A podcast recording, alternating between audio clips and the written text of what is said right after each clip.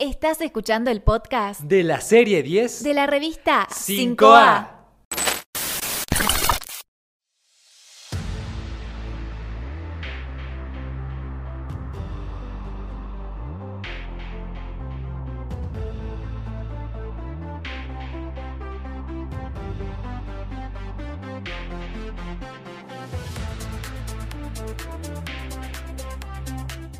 5A. Llegó la serie 10 de la revista 5A. Bienvenidos al segundo de muchos podcasts en los que te vamos a mostrar lo bueno y lo malo de las cosas, el yin y el yang, la ambigüedad.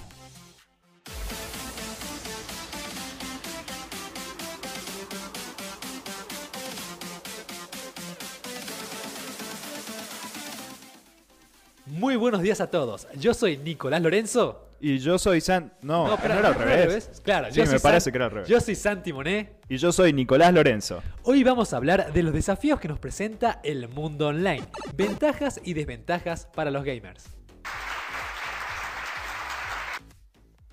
Con la creciente inmersión en el mundo online, potenciada sobre todo por la pandemia, el mundo de los videojuegos no solo se convirtió en un espacio de recreación y entretenimiento, sino que también se volvió una forma de vida para muchas personas. Sí, completamente. Hoy en día es muy difícil trazar una línea entre la subjetividad de una persona y cómo ésta se entremezcla con sus vivencias dentro del mundo de los videojuegos. Siento que si bien estos espacios sirven de escape para distenderse de la realidad, también se produjeron ciertos problemas que son propios de la interacción.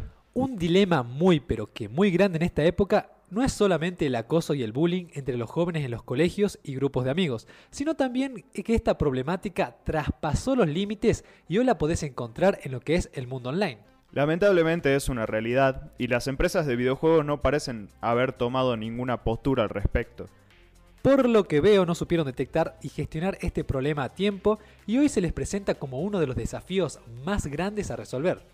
Totalmente, antes en la industria de los videojuegos era todo color de rosas, servían para mil cosas y quién no los usó como escape alguna vez. ¿Sabes que sí? Pero por lo que veo nunca se visibilizó o nunca se tuvo en cuenta ni se vio quién es el que está detrás de esa pantalla. Es muy difícil entender quién será esa persona con sus problemas personales, vivencias o experiencias que lo llevan a acosar a otra persona, ¿no? Algo muy ambiguo que puede ser una ventaja o desventaja dependiendo cómo lo uses o lo veas es el anonimato. Estas plataformas no te ponen ningún tipo de límite a la hora de relacionarte. Relacionarte para bien o para mal, porque tengamos en cuenta que muchos sacan ventaja de esto y crean nuevas amistades. Como es mi caso, por ejemplo, yo muchos de mis amigos, que hice de otros países incluso, fue jugando juegos online. Nico, ¿vos hablas japonés ahora también? Y mira, me gustaría una- una banda, pero como que no se me da, ¿viste? ¿Y alguna experiencia en particular así que te pasó jugando con amigos, tanto de tu grupo cercano de otros países? Bueno, también teníamos este grupito de, de Among Us que se hizo el año pasado durante la pandemia.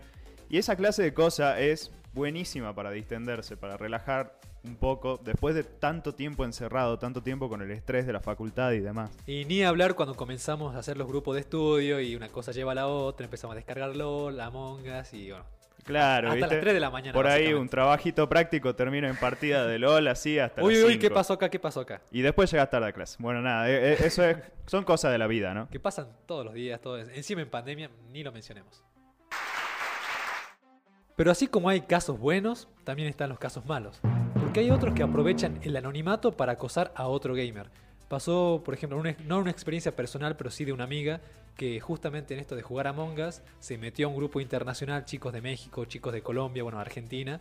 Y bueno, se hicieron muy amigos, hicieron un grupo de WhatsApp. Y empezó a hablar con otro amigo acá de Argentina casualmente.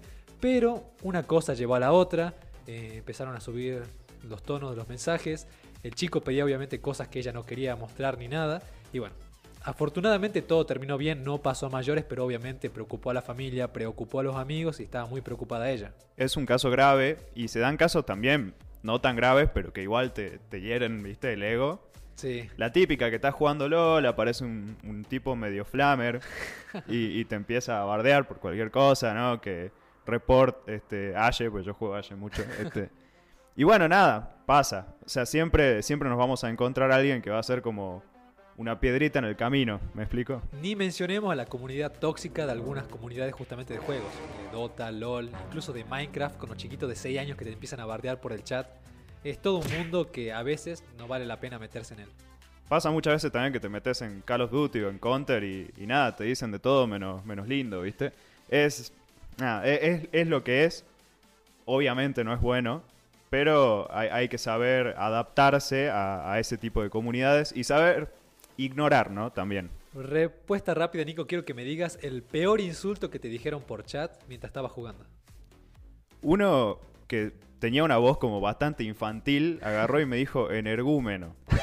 Y yo digo, ¿de dónde saca un nene que está jugando a LOL de lo más tranqui el insulto de energúmeno? ¿Quién se lo pasó? Espera, espera, espera.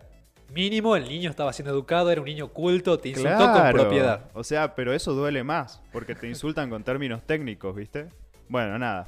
En fin, me, me parece que lo que hay que tomar en cuenta acá es que las empresas deberían ser más conscientes respecto a este tipo de tema y empezar a, a, mm, incorporar, digamos, más responsabilidad, ¿no? Para con el consumidor. Pará, pará, pará. Rebobinemos un toque. Porque a poco lo están haciendo. Es más, por eso hoy podemos hablar de RSE, Responsabilidad Social Empresarial. Explícame eso, Santi. Es la responsabilidad que cada organización tiene con sus consumidores, cómo influyen en estos y en el medio ambiente, para así crear un espacio seguro y contribuir al mejoramiento social. Y cada empresa tiene su manera de ejercer la RSE, ¿o no? Claro, mediante normas o poniendo ciertos límites que fomenten un espacio de recreación seguro para los gamers y se sancione a aquellos que incumplan estas normas, que como te dije va a depender de cada empresa. Qué bueno que las empresas hayan tomado cartas en el asunto. Sí, por suerte, pero no deja de ser una lástima que muchas personas utilicen algo tan sano como es una plataforma de videojuegos para acosar. Por supuesto que es una lástima, pero también me parece que es algo que queda en la educación de cada uno, ¿no? Como dijimos antes, uno no sabe quién está detrás de la pantalla. Ni tampoco sabemos qué los lleva a hacer lo que hacen, mal a otros jugadores.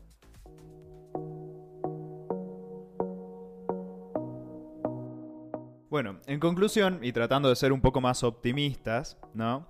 Eh, esperamos que esto sirva como reflexión para las personas para que puedan usar los videojuegos, el mundo online en general, de forma más consciente y también un llamado de atención a las empresas para que se pongan las pilas con este asunto. Con esto nos despedimos. Esperamos que les haya gustado y nos encontramos en el próximo capítulo de la serie 10 de la revista 5A. Chau, chau.